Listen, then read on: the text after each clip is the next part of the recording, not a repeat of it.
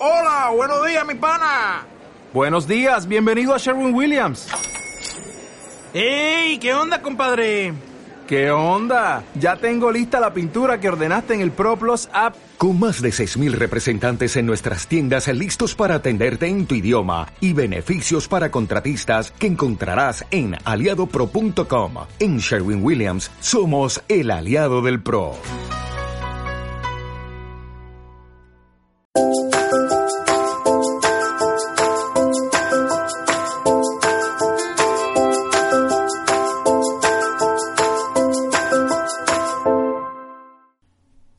Del Grupo, Semana 4. Bienvenidas y bienvenidos a la cuarta emisión del Pulso del Grupo, espacio en el que buscamos tomar un momento para comentar sobre la actividad del grupo a lo largo de cada semana del curso. Mi nombre es Bruno Hernández y me acompaña María Luisa Zorrilla. Sobre la semana 4, pues la semana fue sobre noticias y multimedia. Eh, estuvimos viendo algunas herramientas para búsqueda de noticias, algunas herramientas para búsqueda de recursos multimedia y en la actividad formativa nos preguntamos, ¿es eh, noticia tu tema? Y bueno, al finalmente pues terminamos con un cuestionario de la semana. Pero ahora revisemos algunas de las cosas que llamaron la atención en sus participaciones de los foros. Sí, bueno, uno de los temas que, recurrentemente surgió en esta semana es el de la curaduría, ¿no? Vimos desde participantes que nos dijeron que no sabían que existía la curaduría, que no sabían que era, había gente que solo la asociaba a una tarea que se da en los museos, y había otras personas que sí conocían la curaduría de recursos en línea, pero la veían como algo muy distante, como algo que hacen solo algunos expertos, ¿no? Incluso tenemos una participante que se identifica como Diarocha que nos decía que ella estaba haciendo curaduría sin saberlo, ¿no? Y que esta semana le sirvió para descubrirlo y también para encontrar herramientas que contribuyen a que haga mejor eso que ya estaba haciendo, ¿no? Entonces, bueno, varios nos dijeron, bueno, ¿cómo profundizar en este tema de la curaduría? Porque, bueno, a fin de cuentas en este curso es algo que, pues, es periférico, es, vemos, digamos, de, de ladito, ¿no? Porque no es el objetivo principal del curso, ¿no? Entonces nos dicen, bueno, si me interesa este tema, ¿dónde encuentro más? Entonces, bueno, yo les comento dos cosas. Número uno, eh, en EUM en el año 2016 desarrollamos un, MOOC, un curso masivo como este, dedicado precisamente a la curaduría de recursos educativos en línea. Ese MOOC lo hicimos para, para promover entre la comunidad universitaria y la UAM, sobre todo entre los profesores y los estudiantes, esta labor de curar recursos educativos, porque pensamos que hay mucho en Internet de gran valor y muchas veces eh, cuando queremos algo para, para, fines educativos creemos que tenemos que hacer todo desde cero, ¿no? O emprendemos grandes búsquedas cada vez que necesitamos algo, cuando en realidad podríamos coleccionar estas cosas valiosas en forma colaborativa con otros y, hacer este tipo de curaduría. Entonces, para eso hicimos ese curso y bueno, pues esperamos repetirlo pronto. Entonces, a quienes les interesa el tema, les pediríamos que estén al pendiente en México X y que, y, bueno, pues que, esperamos pronto ofrecerles nuevamente nuestro curso de curaduría. Y otra cosa que les recomendamos, tenemos una conferencia que organizamos en el año 2014 cuando lanzamos nuestra eh, metabase de recursos educativos hicimos una conferencia precisamente acerca de la curaduría de los recursos en línea. Entonces, si les interesa, la pueden encontrar en YouTube. Se llama Videoconferencia Curaduría de Recursos en Línea y su potencial formativo. Tuvimos como invitado a un conferencista colombiano. Entonces, este, bueno, pues quienes están interesados en el tema podrían eh, recurrir a estos recursos. muy bien. Y justamente esto está asociado pues con, con la pregunta que, que lanzamos en, la actividad formativa, ¿no? De, eh, ¿es noticia tu tema? Es una pregunta que nos expresaron en los foros también, que pues había mucha gente que no se lo había planteado nunca, ¿no? Y que otros pues pensaban que, que las noticias no eran importantes para la investigación. Sí, yo creo que esto es, es algo recurrente, ¿no? Que pensamos que, que, son como mundos independientes, ¿no? Que la investigación pues solo podemos abrevar en fuentes académicas, ¿no? Como las que ya vimos en semanas anteriores, ¿no? En las revistas académicas, en los libros académicos. Pensamos que, que solo ahí vamos a encontrar información cuando estamos, por ejemplo, trabajando en una tesis, ¿no?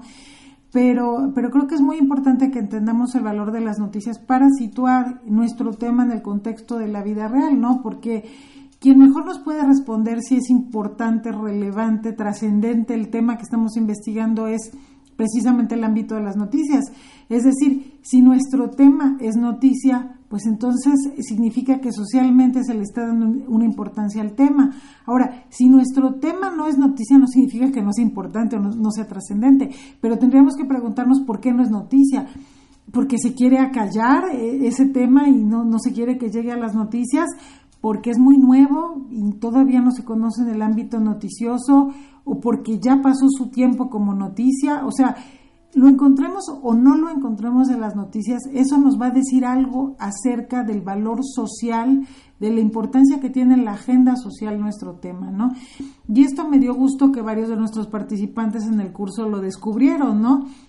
No se habían planteado para nada que su tema podía tener alguna relación con el ámbito noticioso y que esto podía decirnos algo más acerca del tema, ¿no? Incluso hay una participante también que nos decía que ella se había alejado de las noticias porque son muy amarillistas y que, y que ahora había descubierto que, bueno, que las noticias no eran tan malas del todo, ¿no?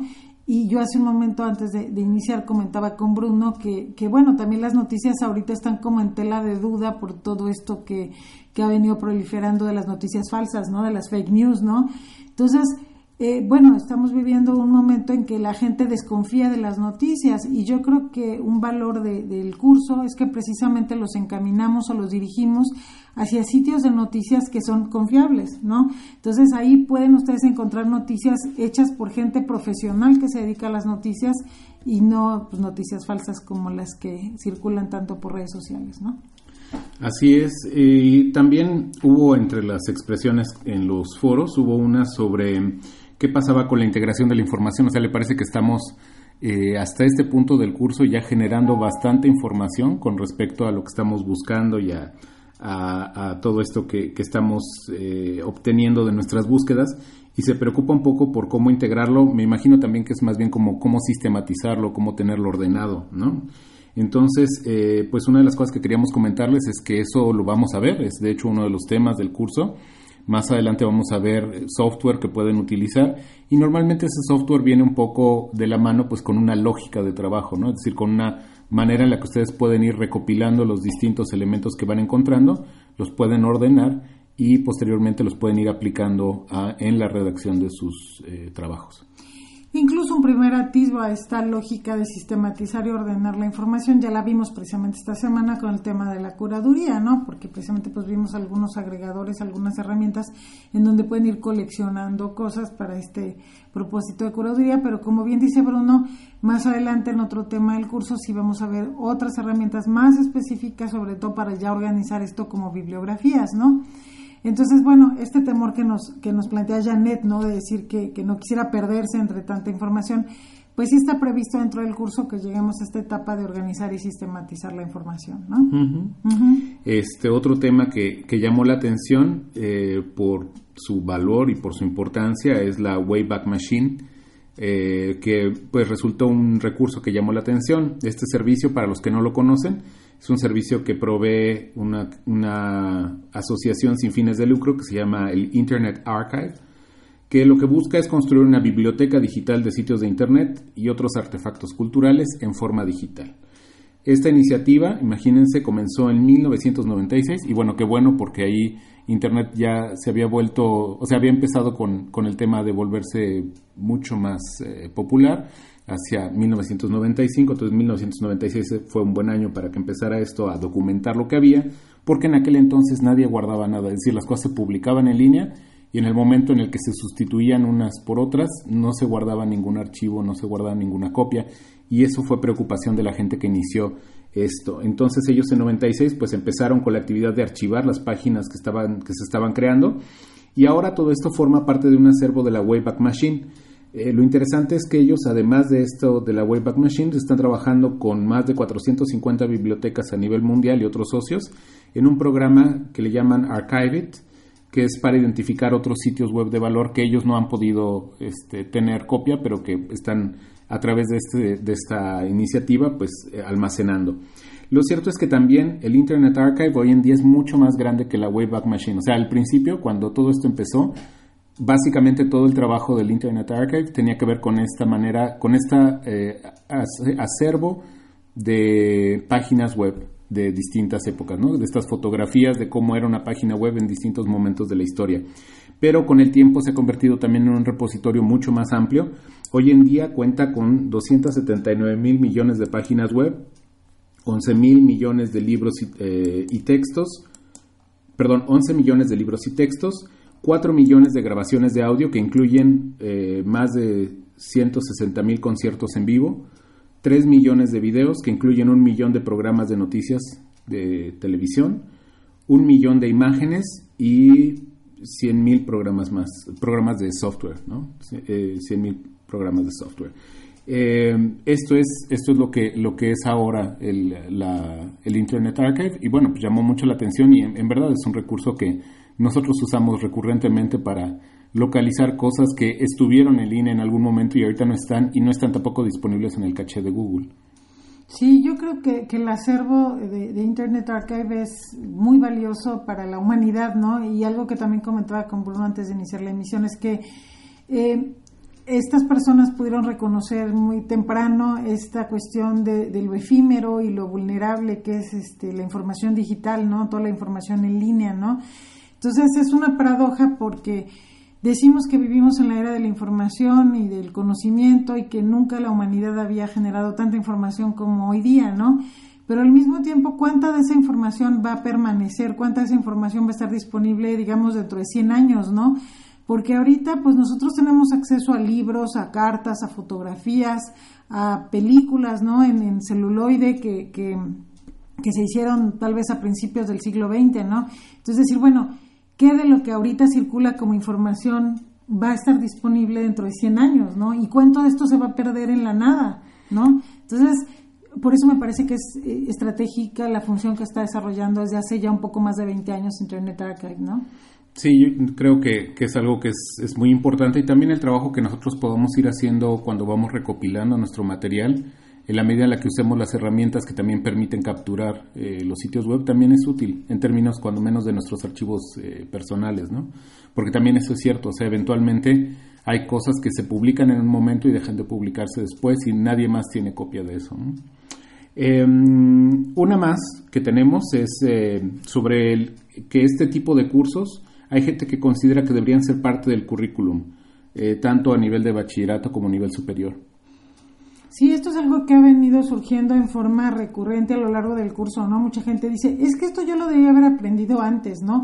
Es que esto lo deberían estar aprendiendo todos los chicos que están en preparatoria o todos los chicos que están iniciando una formación universitaria, ¿no?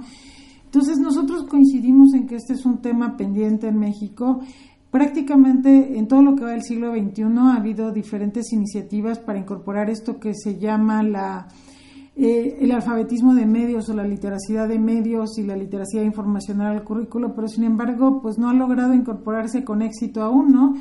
Entonces, em, es bueno que, que, pues la gente que está tomando el curso lo detecte como una necesidad importante porque incluso muchos de ustedes que, que, están tomando este curso trabajan en diferentes universidades. Es importante que llevemos esta preocupación a nuestras instituciones y les cuento que por lo pronto nosotros aquí en la UAM empezamos a, atender esta preocupación precisamente a partir de nuestro programa de cultura digital, del cual este curso es parte, ¿no? O sea, búsqueda en Internet para universitarios surge como parte de nuestro programa de cultura digital para toda la universidad. Y bueno, a partir de, hecho, de, esto hemos hecho otros cursos, como les decía, tenemos el de curaduría de recursos educativos en línea. Este año hicimos uno de precisamente de literacidad informacional contra las fake news y de todo esto ha resultado una propuesta que ya llevamos a la dirigencia de nuestra universidad, que ya son precisamente eh, elementos curriculares, ¿no? O sea, ya son unidades curriculares para desarrollar este tipo de habilidades en etapas tempranas de la formación universitaria. Entonces, bueno, en la UEM ya lo estamos haciendo, ojalá que muchas otras instituciones también estén ya atendiendo esta necesidad de incorporar este tipo de temas, este tipo de habilidades al currículum. Y pues llega el momento de las recomendaciones. Eh, en ese sentido, bueno, hay, ha habido expresiones de gente que sigue cada, cada tema, siempre hay gente que nos dice que no encuentra eh, nada o encuentra muy poco sobre el tema que busca. Entonces, lo que les pedimos es pues si no están encontrando nada, pues para nosotros es útil saber qué tema están buscando, con qué palabras clave lo están buscando, y pues también si nos pueden decir, por ejemplo, dónde lo, dónde lo buscaron, pues también puede ser útil, ¿no? Entonces, en la medida en lo que nos provean esa información, nosotros es más fácil orientarlos y decir, a ver, entender con ustedes por qué es que no están encontrando esa información. Sí, en los experimentos que hemos hecho nosotros en, en, otros, en otras emisiones del curso, pues casi siempre, casi de cualquier tema, siempre vamos a encontrar algo, ¿no?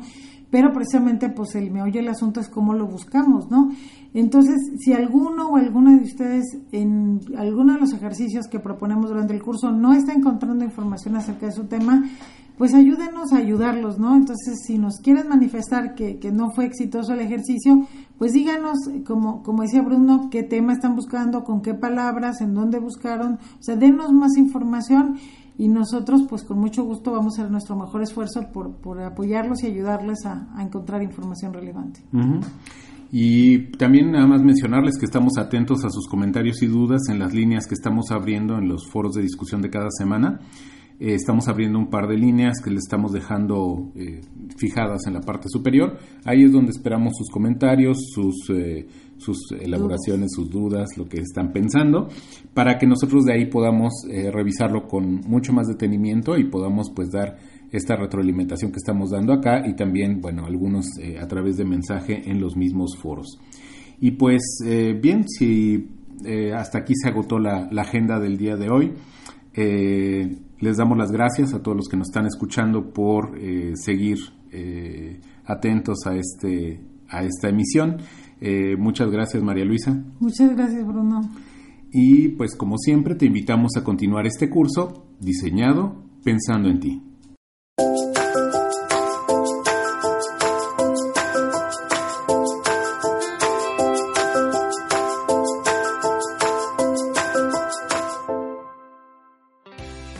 No olvides suscribirte si quieres recibir este y otros contenidos relevantes para nuestros participantes. Música Feeling Sunny por Scott Holmes. Locución, grabación y edición Bruno Hernández. Licencia Creative Commons, atribución no comercial, compartir igual. Esta fue una producción del espacio de formación multimodal EGUAEM septiembre 2018.